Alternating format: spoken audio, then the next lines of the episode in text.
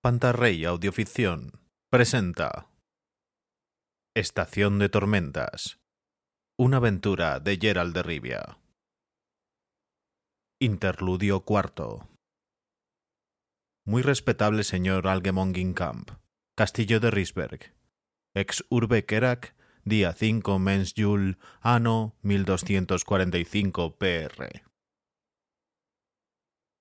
Querido Pinetti, gracias por tu carta.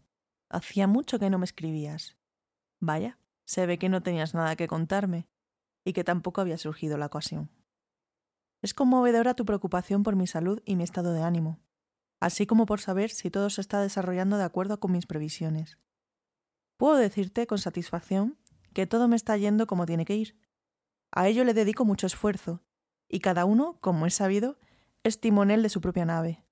Mi nave, debes saberlo, la gobierno con mano firme entre borrasca y arrecifes, alzando la cabeza cada vez que la tormenta ruge a mi alrededor.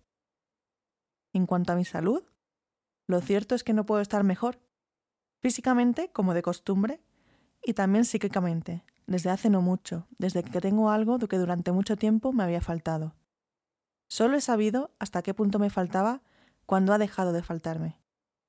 Me alegro de que vuestra empresa, que exige la intervención del brujo, esté encaminada al éxito. Estoy orgullosa de mi modesta participación en ella. No obstante, en vano te afliges, querido Pinety, si crees que ha estado acompañada de renuncias, sufrimientos, problemas y turbaciones.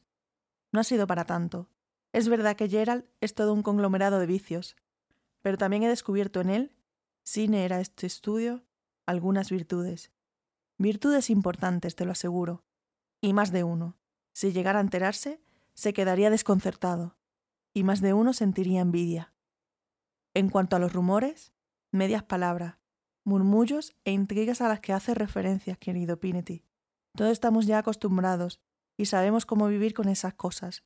Y el consejo es bien sencillo, ignorarlos.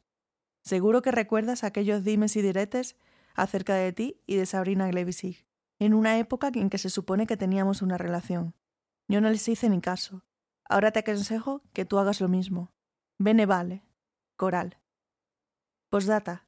Estoy de trabajo hasta arriba. Un eventual encuentro nuestro no me parece posible en un futuro próximo.